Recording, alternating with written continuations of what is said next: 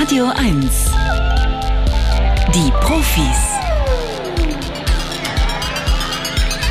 Mit Katja Weber. Einen schönen Samstagmorgen wünsche ich. Wir lernen hier unter anderem einen Politikwissenschaftler kennen, Jascha Munk mit Namen, der in seinem neuen Buch behauptet, Diversität, also Vielfalt, bedroht und bereichert unsere Demokratie. Das klären wir natürlich.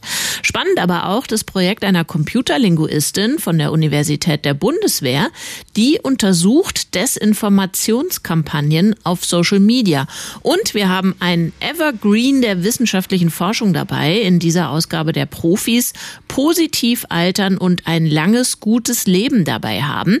Dazu gibt's neue Erkenntnisse aus der Sozialmedizin. Los geht's aber wie immer hier mit unserem Scannerspiel. Wir stellen vier Thesen auf, vier Behauptungen, die klingen alle ausgeschlafen, einleuchtend.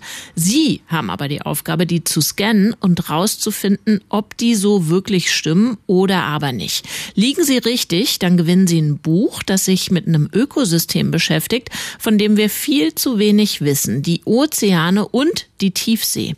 Wenn Haie leuchten, eine Reise in die geheimnisvolle Welt der Meeresforschung, so heißt dieser Band der Meeresbiologin Julia Schnetzer, der ist im Hansa Verlag erschienen, dafür 18 Euro zu haben oder aber für einen Anruf bei uns und kann ja sein, dieser 9. April ist ihr Glückstag und wenn Sie dann also den richtig falsch Algorithmus knacken im Scannerspiel und bis zum Äußersten gehen, dann legen wir noch ein Jahresabo von Zeitwissen obendrauf.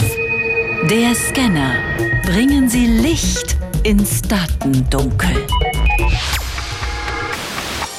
Wir wollen das Scannerspiel spielen mit Monika. Schönen guten Morgen nach Mariendorf, Monika. Ja, hallo. Guten Morgen. Guten ähm, Morgen. Sind Sie schon beschlagen im Scannerspiel? Wissen Sie, was Sie hier erwartet? Ja, ich höre es jeden Samstag und manchmal, äh, also mein Mann und ich hören es gemeinsam. Ja. Manchmal liegen wir falsch und manchmal hätten wir auch die richtige Antwort. Genau, Sie wissen also, dass man hier unter Umständen auch einfach mit Raten zum Ziel kommt, wenn man die Ja. genaue Antwort nicht weiß. Sind Sie denn irgendwie beruflich oder vielleicht auch ähm, im Hobby unterwegs im weiten Feld der Wissenschaft? Naja, also interessieren tut mich die Sachen, das schon. Also ich habe früher gerne Biologie und sowas gehabt und solche Sachen interessieren uns beide hier. Und ich bin Hörgeräteakustikerin, also ein bisschen mit Technik Ah, auch okay. beschlagen. Okay, da haben wir ja auch mitunter Fragen zu im Programm, also zu Schallwellen oder Dezibel oder irgend sowas. Haben wir aber Ja. jetzt hier nicht. Lärmbelastung. Jetzt wäre vielleicht für den ersten Scanner interessant, ob Sie eine Anglerin sind. Stehen Nee. Sie so in Gummihosen in Berliner und Brandenburger gar Gewässern nicht, das rum? ist überhaupt nicht. Okay. Na, na gut, dann müssen Sie sich aufs Raten verlassen. Hier kommt Ihr Ja. erster Scanner. Buntbarsche und Stachelrochen können rechnen.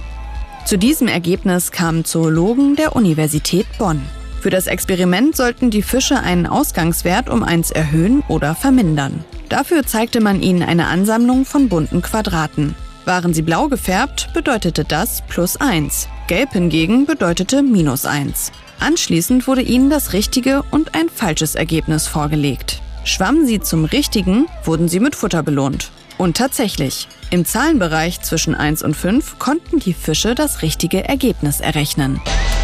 Monika, Buntbarsche Oh. und Stachelrochen können rechnen. Vergessen Sie das mit den bunten Quadraten, müssen Sie nicht im Detail verstehen, aber vor allen Dingen die These beurteilen, ob das stimmt, dass die rechnen können.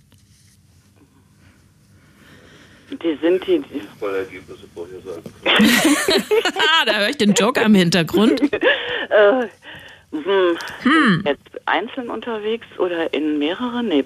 Darum geht's gar nicht so sehr hier, sondern ganz schlicht können die bis fünf zählen, die Buntbarsche und die Stachelrochen. Oder Ich begreifen, jetzt einfach und sage ja. Sie vertrauen auf die äh, Gedankenkraft von Buntbarschen und Stachelrochen. Ja. Okay, und darin tun Sie vollkommen recht. Es ist so. Tatsächlich war das so. Die Forscher haben dann die Aufgaben verändert, also die geometrischen Formen zum Beispiel verändert, von denen eben die Rede war. Und trotzdem sind die Fische zu den richtigen Ergebnissen gekommen. Das hat die Menschen ganz schön überrascht, die da am Forschen waren. Zum einen, weil die Fische keine Großhirnrinde besitzen, die eben für solche Aufgaben bei uns zumindest zuständig ist. Außerdem war auch überhaupt nicht bekannt, dass die sowas wie ein Zahlenverständnis auch nur im Groben haben. Insofern können wir davon ausgehen, dass äh, Bunt, Barsche und Stachelrochen in irgendeiner Weise rechnen können, Monika. Es ist erstaunlich, dass man sowas überhaupt erforscht mhm. und auf die Idee kommt. Und Sie haben ganz richtig gerechnet. Jetzt ähm, die nächste Frage zu Ihnen. Ähm, sind Sie ein Stadtkind oder kommen Sie ursprünglich vielleicht vom Land? Nein, ich komme aus Köln. Ich bin absolut ein Stadtkind. Okay, na gut. Ich, aber allerdings baue ich in meinem Garten Gemüse an. Meine Eltern sind beide aus dem Bauernhof geflohen damals. Und äh, ich ich äh, bin also auch ein bisschen Landkind und beschäftige mit, mich mit ökologischem Gartenbau. Na gut, mal sehen, ob Ihnen das hier hilft. Stadtmenschen haben einen besseren Orientierungssinn. Das konnte ein Team von Neurowissenschaftlern der Universität Lyon nachweisen. Für ein Experiment ließen sie Teilnehmer ein Handyspiel spielen, bei dem sie ein Schiff durch eine virtuelle Umgebung steuern mussten. Im ersten Schritt wurde den Spielern eine Karte gezeigt, danach mussten sie das Schiff selbstständig zu einem definierten Ziel führen. Das Ergebnis? Wer in einer Stadt aufgewachsen ist, fand meist schneller zum Ziel als Menschen, die auf dem Land groß wurden. Die Neurowissenschaftler gehen davon aus, dass die komplexen Straßensysteme der Städte dazu führen, dass Menschen dort einen ausgeprägteren Orientierungssinn entwickeln. Monika, Sie als Stadtpflanze, stimmt es? Also ich habe einen guten Orientierungssinn, aber ich glaube trotzdem, dass das nicht stimmt, weil wenn Sie auf dem Land unterwegs sind, ähm, im Wald oder so, müssen Sie sich ja viel besser zurechtfinden können. Da haben Sie recht, dass das falsch ist. Genau umgekehrt ist es nämlich. Das wurde mit einem Videospiel äh, rausgekitzelt aus, aus den Probanden, wo dann eben aber auch natürlich so Daten abgefragt wurden zu Alter, Wohn- und Geburtsort. Und dabei ist rausgekommen, dass offenbar Landkinder schon sehr viel früher sowas wie einen guten Orientierungssinn entwickeln. Sie sind also jetzt auf dem letzten Schritt zum Buch, Monika. Hören Sie gut zu. Die Persönlichkeit macht den Millionär. Zu diesem Ergebnis kamen Sozialwissenschaftler der Universität Münster. Im Rahmen einer Persönlichkeitsstudie wurden über 1100 Personen befragt, deren Vermögen mindestens eine Million Euro beträgt. Dabei zeigte sich, dass ein bestimmtes Persönlichkeitsprofil mit einem hohen Vermögen einhergehen kann. Wesentliche Merkmale sind Risikobereitschaft, emotionale Stabilität, aber auch Offenheit und Gewissenhaftigkeit. Die Forscher gehen davon aus, dass Persönlichkeit ein wichtiger Faktor dafür ist, ob jemand zu Vermögen gelangt. Die Persönlichkeit ist ausschlaggebend dafür, ob ich Millionärin werde oder nicht. Ja, das glaube ich ganz sicher. Denn wenn man die äh, Studien liest zu Elon Musk und all diesen anderen, die ja in der Garage und so angefangen haben, ähm, da ist schon so, dass die sehr viel arbeiten und sehr viel schauen. Ähm, ich denke schon, dass das stimmt. Aber was bedeutet das denn? Ich habe keine Million, Monika, kann ich hier öffentlich erklären im Rundfunk. Das heißt, ich bin weder risikobereit noch emotional stabil, aber auch nicht offen und gewissenhaft? Ähm, naja, Mann. Also ich, wahrscheinlich muss man dann sehr viel Risikobereitschaft sein. Ich bin auch nicht der Typ, weil ich irgendwann sage, gut, mir ist meine Freizeit wichtiger als jetzt das. Also ich glaube aber trotzdem, dass es stimmt. So ist es auch, tatsächlich. Und jetzt ist die Frage, wie risikobereit Sie sind. Der letzte Scan. Echte Profis gewinnen ein Jahresabo von Zeit, Wissen oder verlieren alles. Monika, wie schaut's aus? Ich habe leider überhaupt keine Zeit zum Lesen. Deswegen, ich weiß, wir hatten mal Geo abonniert. Ich habe es ganz selten gelesen. Das und es wäre schade, wenn die bei mir äh, wie alles andere im, unterm Tisch liegen und ich nie reinschaue. Ich freue mich ganz riesig über das Buch und ich bleibe heute beim Buch. Sehr gut. Gewonnen, Monika. Sehr, sehr gut. Danke fürs Mitspielen und schönes ja, Wochenende. Ja, hat Spaß gemacht. Danke. Ciao. Demokratie braucht Erfolgsgeschichten, sagt der Politikwissenschaftler Jascha Munk und untersucht genauer, welche Rolle Diversität, also Vielfalt in Demokratien und in diesen Erfolgsgeschichten spielen kann. Daraus ist ein Buch geworden, das heißt Das große Experiment, wie Diversität die Demokratie bedroht und bereichert. Und den Autor seines Zeichens Politikwissenschaftler an der Johns Hopkins Universität in Washington DC habe ich jetzt am Telefon. Schönen guten Morgen, Herr Munk. Schönen guten Morgen. Sie haben sich angeschaut, wie und woran Demokratien scheitern. Welche Gründe haben Sie ausgemacht? Also zunächst mal ist Diversität in einer Demokratie tatsächlich schwierig. Wir sehen in der Geschichte, dass sehr viele der größten Konflikte der Menschheit äh, entstanden, weil äh, Leute, die verschiedene Ethnien hatten, verschiedene Hautfarben hatten, verschiedene Religionen hatten, sich eben sehr oft bekriegt haben. Und wir sehen auch aus der Psychologie, dass Menschen eine sehr starke Tendenz haben zu sagen, die Leute, die irgendwie sind wie ich, die bevorzuge ich mhm. und die, die außen stehen, gegen die diskriminiere ich. Deshalb äh, ist es tatsächlich zunächst einmal eine große Herausforderung, mit dieser neuen Diversität in unserer Gesellschaft erfolgreich umzugehen. Mhm, also so, vielleicht, so viel vielleicht zur Bedrohung. Dann sehen Sie aber ja ethnische und kulturelle Vielfalt auch als Bereicherung. Inwiefern? Ähm, zuerst einmal ist das Wichtige, dass wir mittlerweile eine sehr diverse Gesellschaft sind. Wenn wir uns heute Berlin anschauen, wenn wir uns heute Deutschland anschauen, ist das natürlich ein Land, das durch die Nachfahren von Gastarbeiter, durch äh, Nachfahren von Geflüchteten äh, sehr divers geworden ist. Ähm, deshalb stellt sich für mich die Frage gar nicht, äh, ob wir das jetzt mögen oder nicht, sondern wir müssen, wenn wir eine erfolgreiche, friedliche Gesellschaft sein wollen, ähm, eine positive äh, Zukunftsvision daraus ähm, finden. Mhm. Ähm, wir müssen äh, die Vision einer Gesellschaft äh, zusammenbauen, in der die meisten Menschen auch gerne leben würden. Und genau darum geht es in meinem Buch. Jetzt äh, geht ja die demokratische Entwicklung in Deutschland, in anderen Ländern auch immer weiter und immer mehr Gruppen melden an, wir wollen hier mitreden, wir gehören auch dazu. Das ist doch eine Erfolgsgeschichte oder nicht, dass wir immer inklusiver werden. Wir sind ja da noch lange nicht am Ende. Ich glaube, das stimmt. Was mich momentan erstaunt, ist ein Pessimismus, den es rechts und rechts außen gibt, wie ja auch in der Reaktion auf äh, dieses missverstandene Tagesthemeninterview. Aber auch unter meinen Freunden, die ja links stehen, gibt es einen tiefen Pessimismus. Rechts außen heißt es dann, Einwanderer könnten sich gar nicht wirklich integrieren, weil sie irgendwie minderwertig seien. Äh, links und links außen heißt es dann manchmal, unsere Gesellschaft sei so rassistisch, so diskriminatorisch, dass es für Neuankömmlinge überhaupt nicht möglich sei, hier Erfolg zu haben. Und ich habe mich äh, im Detail mit der Empirie auseinandergesetzt und zum Glück stimmt das einfach nicht. Die meisten Kinder und Enkel von Zuwanderern haben eine große Bildungserfolgsgeschichte, eine große Erfolgsgeschichte dann auch bei der Arbeit, bei den Löhnen. Ähm, ich bin 1982 geboren. Äh, diese Transformation sehen wir hier schon im Land. Deutschland ist heute auf ganz natürlichere Weise vielfältig, als das noch vor 20 Jahren der Fall gewesen ist. Was machen Sie denn als Grund dafür aus, dass wir darüber nicht froh sein können? Also, dass wir da lieber ein Minuszeichen davor setzen als ein Plus? Es geht mir nicht um Minuszeichen sondern, oder Pluszeichen. Es geht mir dafür, dass wir äh, aus der Geschichte lernen, wie schnell diverse Gesellschaften durchaus auch schiefgehen können, mhm. wie schnell es da durchaus auch zu Gewalt, zu extremer Diskrimination, selbst zu Genoziden kommen kann. Deshalb müssen wir sozusagen ernst nehmen, wie wichtig dieses Projekt ist.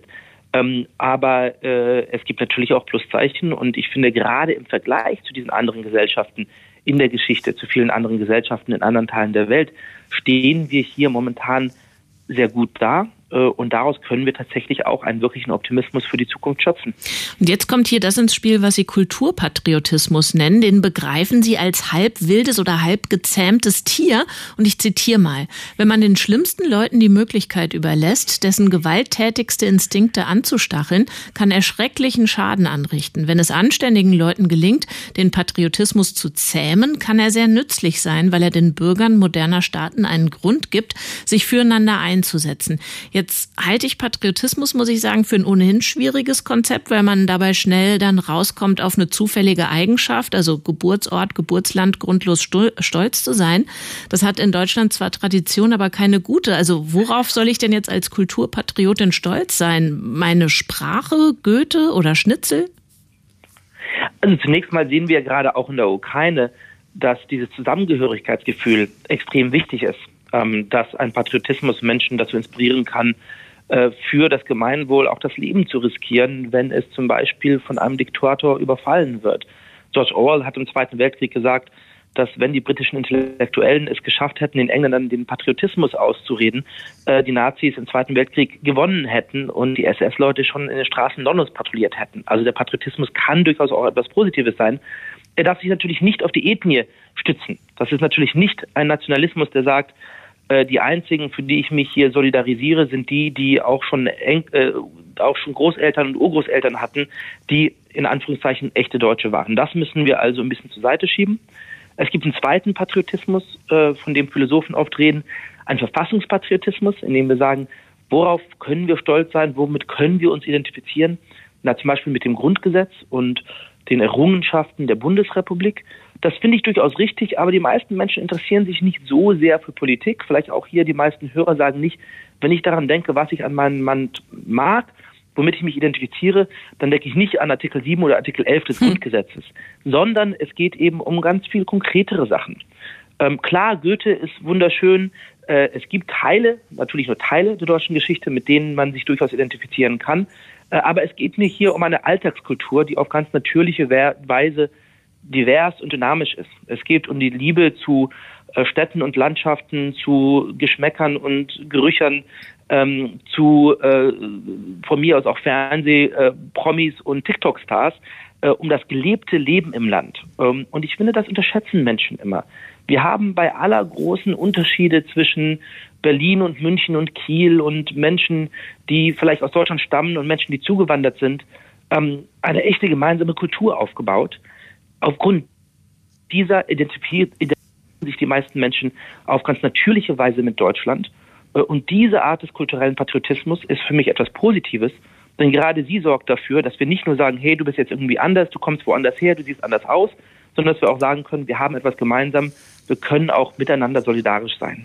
Wenn Sie jetzt sagen, Gerüche, Landschaften, gemeinsame Erfahrungen vielleicht auch, ähm, höre ich da bei Ihnen auch so äh, auf, auf zarten Pfoten das Wörtchen Heimat ankommen, dass das Innenministerium ja auch unter der neuen Regierung, glaube ich, noch nicht abgelegt hat? Also das Wort Heimat ist nicht das, was mir irgendwie natürlich über die Lippen kommt. Ähm, aber wenn Leute sagen, natürlich, ich bin hier aufgewachsen. Ähm, das ist äh, eben die Alltagskultur, die ich kenne. Äh, und obwohl ich natürlich auch manchmal Kritiken an ihr habe, äh, ist sie etwas, mit dem ich mich identifiziere, die für mich auch ganz natürlich äh, Teil meines Vorstellungshorizonts ist, äh, dann können wir auch gerne Heimat sagen. Aber es ist doch interessant, dass man zum Beispiel niemandem sagen würde, wenn du jetzt sagst, du bist stolz, du bist Berliner oder du äh, identifizierst, identifizierst dich mit Berlin, dass das irgendwie seltsam sei. Und trotzdem gibt es auch in Berlin sehr verschiedene Viertel, sehr verschiedene Menschen, die auf eine bestimmte Weise vielleicht nicht so viel gemeinsam haben. Doch glaube ich, dass es recht natürlich ist zu sagen, ich liebe Berlin bei allen Problemen äh, und identifiziere mich damit auch positiv. Äh, ich glaube, gleichzeitig kann man eben auch auf dieselbe Weise äh, sich als deutsch fühlen und übrigens auch gleichzeitig auf dieselbe Weise europäisch. Wenn wir diese Identitäten gegeneinander ausspielen, haben wir ein Problem. Wenn wir Leute dazu ermutigen, gleichzeitig diese verschiedenen Identitäten zu haben, ist das, glaube ich, etwas Positives für die Demokratie. Das sagt uns Jascha Munk. Er ist Politikwissenschaftler und ausführlicher geschrieben und beschrieben hat das in seinem neuen Buch.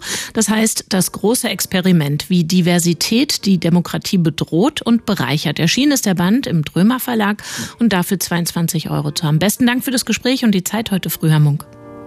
Vielen schönen Dank. Wäre das schön. Ein seriöser, zuverlässiger Fake News Aussortierer für Social Media. Gibt's vielleicht demnächst auch aufgrund der Arbeit von Michaela Geierhus. Die ist Computerlinguistin und Professorin für Data Science an der Bundeswehr-Universität in Neubiberg. Schönen guten Morgen nach München, Frau Geierhus. Schönen guten Morgen, Frau Weber. Vielleicht erklären Sie uns mal zum Einstieg, was eine Computerlinguistin macht. Also wie und womit arbeiten Sie? Eine Computerlinguistin beschäftigt sich mit maschineller Textverarbeitung. Mhm. Das heißt, wir versuchen, Texte zu analysieren, computergestützt. Wir versuchen auch die Technik zu entwickeln, die sich hinter Suchmaschinen beispielsweise befindet, äh, die ja Leute tagtäglich nutzen, versuchen aber auch eben ähm, Texte zu interpretieren, Wissen aus Texten zu gewinnen und auf diese Weise dem menschlichen Verständnis beim Sprachverstehen etwas näher zu kommen. Das heißt, ich vermute, Sie suchen nach Häufigkeiten, Sie suchen nach Mustern und versuchen damit wiederum Algorithmus zu trainieren, der dann Merkmale von Fake News erkennen soll. Welche wären das denn? Ich denke da an viele Ausrufungszeichen, das macht mich schon immer ein bisschen skeptisch oder viele Emojis oder schauen Sie eher nach Inhalten, also bestimmten Reizwörtern oder gucken Sie auch nach, wie schnell hatten sich jetzt hier dieser Tweet beispielsweise im Netz verbreitet, wird der der vielleicht von einem Bot noch einmassiert? Es ist alles von dem, was Sie gesagt haben, immer ein Stück weit. okay. Man muss bedenken, ähm, insbesondere bei der Inhaltsanalyse. Es geht nicht nur um quantitative Analyse, also welche Wörter sind besonders häufig, mhm. welche sind seltener. Es geht auch darum, was sagen Sie aus?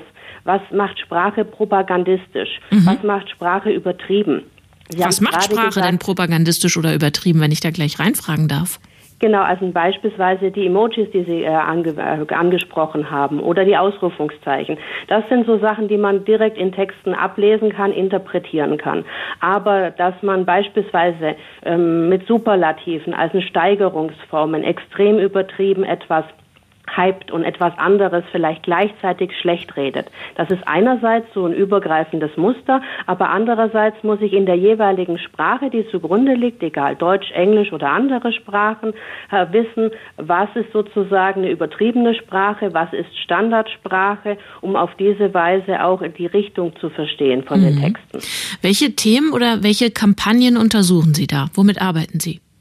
Wir arbeiten in unserem Forschungsprojekt mit alten Kampagnen. Heißt, wir versuchen für unsere künstliche Intelligenz zu untersuchen, abgeschlossene Kampagnen, wie beispielsweise letztes Jahr, die in den Social Media und durch die Presse ging, wo es um die Impfstoffe ging, dass Sputnik gehypt wurde und BioNTech wurde dementsprechend schlecht dargestellt. Mhm. Das ist eine Kampagne, von der man weiß, es hat ein bestimmtes, einen bestimmten Anfang, ein bestimmtes Ende und ich habe ein konkretes Muster, was ich immer wieder darin finde. Mhm. Und da versuchen wir dann eben alle möglichen sprachlichen Varianten zu diesem Muster automatisiert zu finden. Wie kann ich also das eine positiv und das andere negativ darstellen? Wie polarisiere ich überhaupt? Ist das eine Kampagne, die jetzt vielleicht nur in einer bestimmten Sprache war oder wurde die automatisiert übersetzt? Das heißt, Sie haben vorhin auch schon die, die Bots angesprochen, das automatisierte Verbreiten, dass man eben sieht, aufgrund der Millisekunden, wann auf einmal Posts in verschiedenen Sprachen hochgeladen worden sind, die mhm. eigentlich eins zu eins Übersetzungen eines anderen sind, kann ich davon ausgehen, dass das kein Mensch gemacht hat. Auch die Übersetzungsfehler, die dabei sich einschleichen, sind Indizien zu sagen, da wurde automatisiert im großen Stil etwas verbreitet. Also ein ganz schön komplexes Verfahren mit vielen einzelnen Faktoren. Können Sie dann am Ende auch die Absender identifizieren, die Urheber? Nein, so weit kommen wir leider nicht. Wir können identifizieren ähm, den Alias beispielsweise oder IP-Adressen sofern angegeben. Aber das sind in der Regel ja nicht konkrete Akteure oder konkrete Personen dahinter. Wir können dann nur eben erkennen, dass es sich um ähm, vielleicht bestimmte Gruppen handelt, weil sie aus einem gleichen regionalen Raum ihre Adressen gepostet haben, dass es sich vielleicht, um, weil die Aliasse sich wiederholen oder eine bestimmte Systematik in den Namen haben, mutmaßlich um vielleicht eine Gruppe von äh, Personen oder eben von Akteuren. Es muss ja nicht zwangsläufig immer eine natürliche Person sein, ähm, die diese Nachrichten verbreitet. Aber zu den Urhebern kommen wir nicht. So viel Einblick haben wir nicht, da wir mit öffentlichen Daten oder öffentlich zugänglichen Daten wie beispielsweise Tweets arbeiten. Hilfreich, sehr hilfreich wäre so eine Software ja jetzt auch aktuell für den Krieg Russlands gegen die Ukraine, wo wir wenig Berichterstatter, Berichterstatterinnen vor Ort haben und Fakten äh, schwierig nur verifizieren können. Sind Sie da auch dran? Die aktuellen äh, Daten äh, sind sicherlich sehr interessant, aber äh, dadurch, dass wir uns aktuell eher mehr auf die deutsche Berichterstattung und die ähm, englische und französische Berichterstattung konzentrieren, ist unser Fokus in dem Projekt und das Projekt begann schon bevor eben dieser äh, Krieg zwischen Russland und der Ukraine ausgebrochen war, weniger dran. Mhm. Natürlich merken wir, dass in diesem Bereich die gleichen Mechanismen zum Tragen kommen. Ich hatte vorhin über die automatisierte Übersetzung gesprochen. Mhm. Wenn man beispielsweise auch mit äh, Journalistinnen und Journalisten spricht, die ja in diesem mit jedes Faktencheckens unterwegs sind, dann hört man immer wieder, dass genau dieser Mechanismus des automatischen Übersetzens, beispielsweise ukrainisch, russisch, ähm, dann eben auf die Nachbarsprachen Rumänisch, Ungarisch mhm. und dann eben bis zu hin Deutsch automatisch übersetzt wird und auf diese Weise muss man auch sagen, dass in dieser Desinformationskampagne es mehr als nur Text ist. Wir bekommen von vielen Kollegen die Informationen, dass es eben Text und Bild ist, dass es Videos sind, dass es Subtext ist, der aus dem Kontext genommen worden ist, Bilder, die eben zu einem anderen Zeitpunkt aufgenommen worden sind und als aktuelle Bilder dargestellt werden. Das heißt, das Problem ist noch viel vielschichtiger als das kleine Medium Text, was mhm. wir in unserem Projekt analysieren. Das jetzt, ist quasi ein Puzzleteil. Jetzt stecken Sie ja noch in der Forschung, sozusagen beim Zusammensetzen des Puzzles. Wie lange würde es dauern, wenn Sie das überschlagen, aus Ihren Erkenntnissen dann ein funktionierendes Frühwarnsystem zu entwickeln, bis zur Produktreife? Also wir gehen in unserem Projekt bis zum Anforderungskatalog des Frühwarnsystems. Das heißt, wir haben jetzt bis Ende 2023 geplant, dass wir für das Medium Text äh, so weit sein können, dass wir genügend Daten hatten zum Lernen, wie funktionieren diese Kampagnen, auch zu sagen, wann beginnt denn tatsächlich eine Kampagne und wann ist es nicht nur eine Einzelmeldung um dann sagen zu können, so, jetzt ähm, erweitern wir äh, diesen Katalog für dieses Frühwarnsystem, um zu sagen, okay, was müssen wir jetzt noch tun für Bild, was müssen wir noch tun für Text. Glücklicherweise gibt es äh, genügend Kolleginnen und Kollegen in der Wissenschaft, die genau an diesen Bausteinen forschen, so dass wir zuversichtlich sind, dass wir 2024 ein gutes Stück weiter sein werden, dass man tatsächlich dann vielleicht auch Live-Kampagnen zuverlässiger detektieren kann. Denn man kann sie jetzt natürlich schon erkennen, aber es geht ja auch darum, dass es valide automatisiert passieren soll. Das sagt Michaela Geierhus, die ist Computerlinguistin und Professorin für Data Science an der Bundeswehr-Universität in Neubiberg. Mit ihr habe ich gesprochen über ihre Forschung zum Thema Fake News Erkennungsalgorithmus. Haben Sie besten Dank für das Gespräch, viel Erfolg für Ihre Arbeit. Herzlichen Dank. Alt werden empfinden die Menschen nicht erst seit gestern auch als Zumutung. Wir haben Zeugnisse, dass Menschen schon vier Jahrhunderte vor Christus von einem Jungbrunnen geträumt haben. Gesucht wird er noch immer. Alt werden wir trotzdem. Welchen Einfluss unsere Einstellung dazu hat auf den Alterungsprozess selbst, das hat die Sozialmedizinerin Susanne Wurm untersucht. Die ist Professorin an der Abteilung für Präventionsforschung und Sozialmedizin der Universität Greifswald. Schönen guten Morgen, Frau Wurm. Wurm. Ja, schönen guten Morgen, Frau Weber. Wie haben Sie das gemacht? Also wie untersuchen Sie die Einstellung zum Altern? Ja, wir kommen ja stärker so aus dem Fach der Psychologie und wir Psychologen, wir fragen die Personen danach, was sie für Einstellungen gegenüber dem Älterwerden haben. Und das haben wir in einer Studie gemacht, dem Deutschen Alterssurvey. Der ging los 1996 und ähm, da werden die Personen dann sowas gefragt wie, ähm, denken Sie, dass Sie mit dem Älterwerden weiterhin noch viele Ideen realisieren können oder dass sich Ihre Fähigkeiten erweitern, mhm. dass Sie viele Pläne machen oder dass Sie soziale Verluste erleben? Lauter solche Dinge haben wir damals abgefragt. Mhm. Danach haben wir dann eben geschaut, wie lange leben die Menschen. Das mhm. war so der Kern erstmal, der Ausgangspunkt. Aber die Einstellungen stehen da natürlich erstmal im Mittelpunkt. Mhm. Aber dann äh, hängt es ja doch sicherlich auch davon ab, ob die Menschen, die Sie dann 1996 und vielleicht dann regelmäßig später immer wieder befragt haben, ob die zum Zeitpunkt der Befragung krank sind oder gesund, oder? Absolut. Das ist natürlich ein ganz wichtiger Faktor. Das heißt also, wir, wenn wir sowas untersuchen, wie welche Rolle spielen die Einstellungen gegenüber dem Älterwerden für die Gesundheit oder auch für die Langlebigkeit, dann beziehen wir immer solche Faktoren natürlich mit ein, dass wir zusätzlich noch berücksichtigen, wie gesund oder krank sind die Menschen. Und dann schauen wir, Unabhängig davon, ob sie gesund oder krank sind, können unsere Sichtweisen auf das Älterwerden die Langlebigkeit vorhersagen. Und das ist tatsächlich der Fall. Das konnten wir zeigen.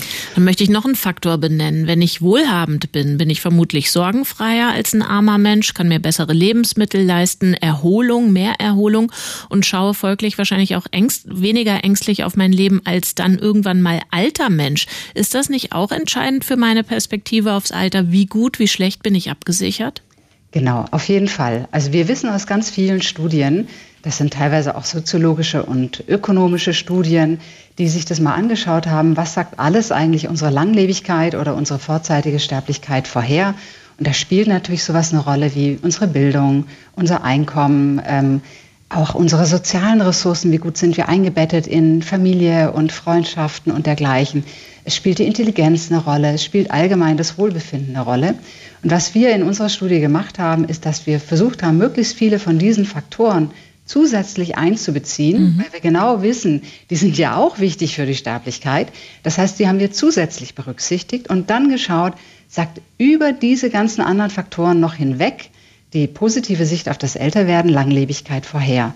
Und das ist eben das Besondere. Wir können feststellen, über die anderen Faktoren hinweg können wir immer noch was mit der positiven Sicht auf das Älterwerden erklären, von dem, ob Menschen früher sterben oder länger leben. Mhm. Und in der Tat ist, wenn Sie dann am Schluss einen Strich drunter machen, Ihr Ergebnis wirklich erstaunlich und auch, auch signifikant. Die Studie besagt, dass Menschen, die ja älter werden, als Entwicklung begreifen, dass die im Schnitt 13 Jahre länger leben. Was bedeutet das denn? Was beinhaltet dieses Älterwerden als Entwicklung begreifen?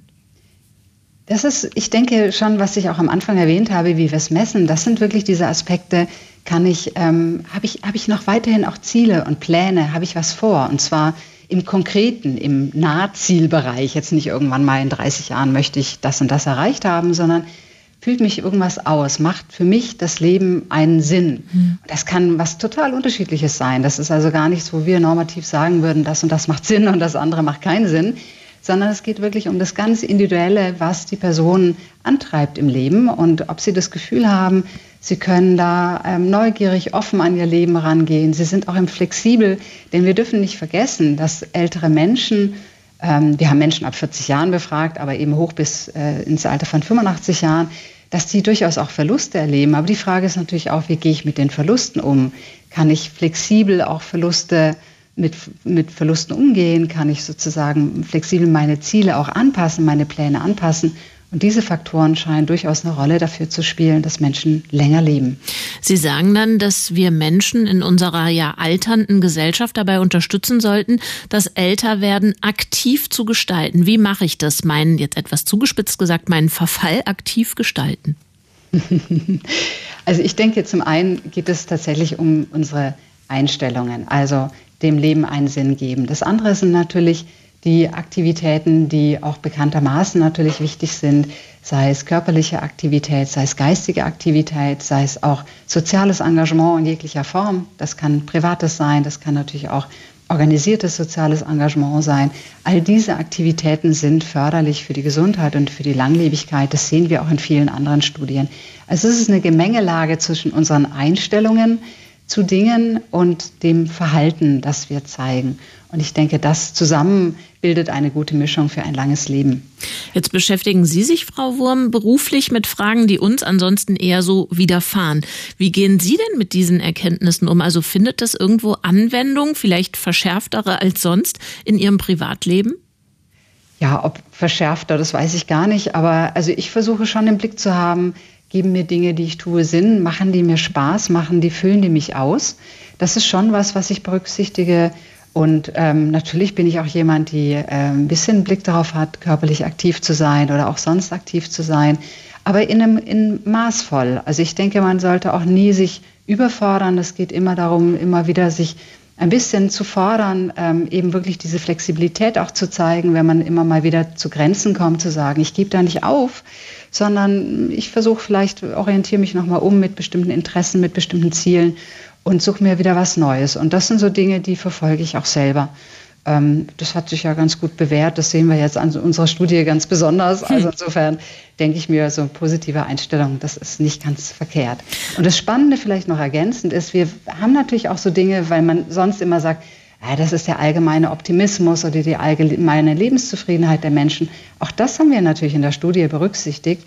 Und entsprechend wissen wir, es geht über das hinaus. Es ist nicht nur der allgemeine Optimismus, sondern die positiven Einstellungen gegenüber dem Älterwerden, die erklären was ganz Spezifisches.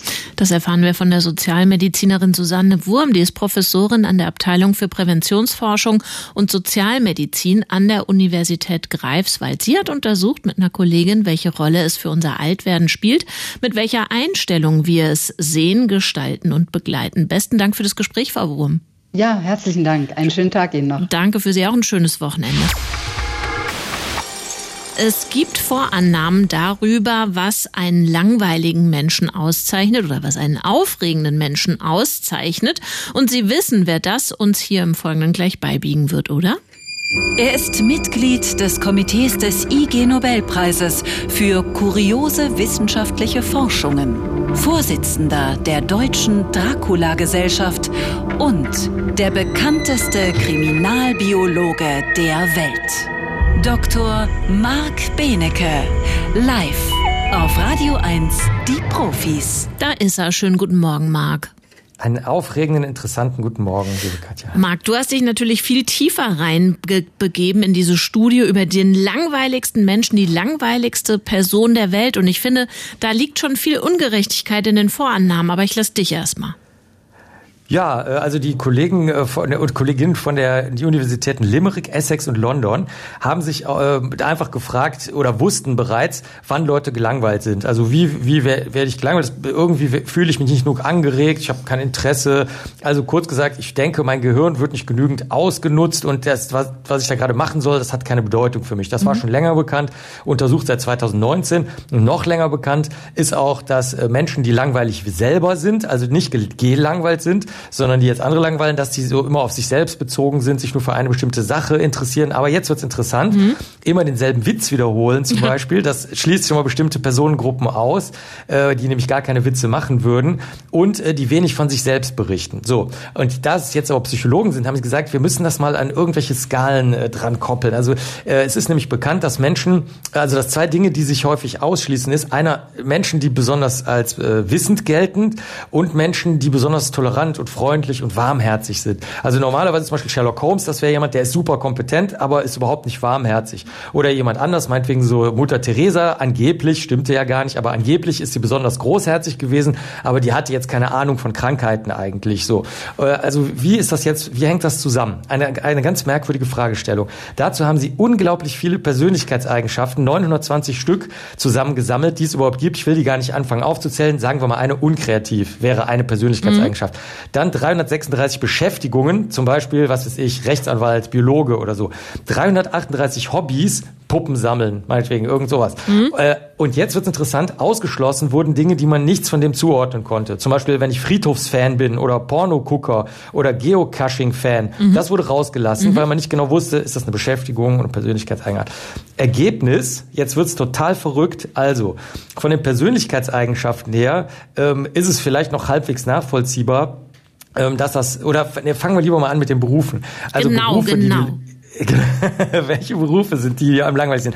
Am allerlangweiligsten Buchhalter, Steuerexperte, Tellerwäsche, in der Reihenfolge übrigens, Hausmeister, Hausmeisterin, Banker, Bankerin, Finanzberater, Finanzberaterin. Na gut, es geht ja hier um die, um die Vorurteile, die man hat über Menschen, die langweilig sind. Aber jetzt wird's interessant. Ich habe mal ans Ende der Liste geguckt, wer ist am allerwenigsten langweilig. Ich würde dich raten lassen, wenn wir genug Zeit hätten, aber haben wir nicht. Movie Stars, Movie Stars sind am wenigsten langweilig, also Filmschauspieler und direkt daneben Physiker, Physikerinnen und Wissenschaftler, Wissenschaftlerinnen. Neuerdings zählen wir zu den am wenigsten langweiligen der Langweiligen. Also Aber das ist ja schon mal ist es ist nicht ja ist es nicht ungerecht? Also ähm, Datenanalyse, Buchhaltung, ähm, Putzen, Banking. Ich kann mir vorstellen, dass es da überall sehr, sehr interessante und komplexe Persönlichkeiten gibt, wohingegen ich berichten kann, dass jetzt beispielsweise in der Welt der Wissenschaft oder des Journalismus nicht nur super spannende Menschen unterwegs sind. Auch bei den langweiligsten Hobbys habe ich reingeguckt. Äh, Vögel beobachten, Fernsehen Richtig. oder Mathe. Da, da schlummern doch hochspannende Menschen dahinter. Wieso wird das als langweilig gelesen?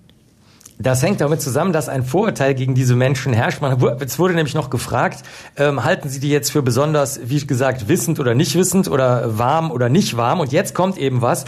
Wenn man jemanden für langweilig hält, dann glaubt man gleichzeitig, dass diese Person erstens wenig Ahnung hat, was ja jetzt total merkwürdig ist bei den genannten Berufen, ne? Mhm. und zweitens wenig persönliche Wärme hat. Das heißt, das ist so eine Art riesige Vorurteilswolke, bei der alle schlechten Eigenschaften, die irgendwie gar nicht näher näher untersucht sind, weil du ja mit der Person gar nicht sprichst und es daher gar nicht weißt, wie sie ist, die fallen da zusammen. Es wurde nämlich auch noch gefragt, wie viel Geld müsste man ihnen geben, dass sie ein, zwei, drei und bis zu sieben Tage mit der langweiligen, äh, herzenskalten und unkompetenten Person verbringen. Und da sah man es dann auch. Es wurde also ähm, im Laufe der Tage fünffach mehr Geld notwendig, dass man auch nur einen weiteren Tag mit der Person verbringen will. Und da sieht man das, was du gerade gesagt hast. Es ist halt so, dass die wenn du das Vorurteil einmal hast, beschäftigst du dich nicht mit der Person, dadurch weißt du auch nichts darüber, dadurch entstehen weitere Vorurteile und damit endet das Ganze. Die äh, angeblich so langweiligen Personen leben dann möglicherweise in ihrer total glücklichen Welt, aber alle anderen denken halt,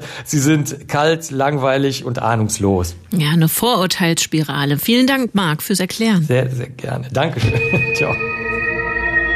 Das war Dr. Marc Benecke, live auf Radio 1, die Profis. Warnschuss. Noch einer, noch eine Warnung, noch eine Studie, noch eine Berechnung, noch eine Prognose. Wir wissen längst, dass wir das Klima verändert haben. Diese Entscheidung können wir nicht zurückdrehen, aber noch abschwächen, also den Temperaturanstieg begrenzen. Anfang dieser Woche hat der Weltklimarat IPCC den dritten Teil des sogenannten Sachstandberichts vorgestellt. Und in dem geht es um das, was wir, was jede, jeder Einzelne tun kann und muss, um diesen Temperaturanstieg auf dem Planeten zumindest zu begrenzen. Leitautor bei diesem Teil des Berichts ist der Biophysiker Felix Kreuzig. Er unterrichtet zu den Themen Klimawandel und Infrastruktur an der Technischen Universität Berlin. Schönen guten Morgen, Herr Kreuzig. Guten Morgen. Sie haben sich also nicht angeschaut, was Unternehmen tun und lassen sollten, inwiefern Politik da regulierend gefragt ist, sondern Sie haben sich angeschaut, was wir machen können, die wir manchmal so unschön Verbraucher genannt werden. Liegt denn aber nicht doch die größte Möglichkeit, Emissionen zu vermeiden und das 1,5 Grad Ziel nicht zu verfehlen, nicht doch vielmehr in politischer Regulierung und bei den großen Unternehmen und Industriezweigen auch Emittenten genannt? Auf jeden Fall. Das Emissionsreduktionspotenzial liegt in politischen Entscheidungen und auch Infrastrukturen.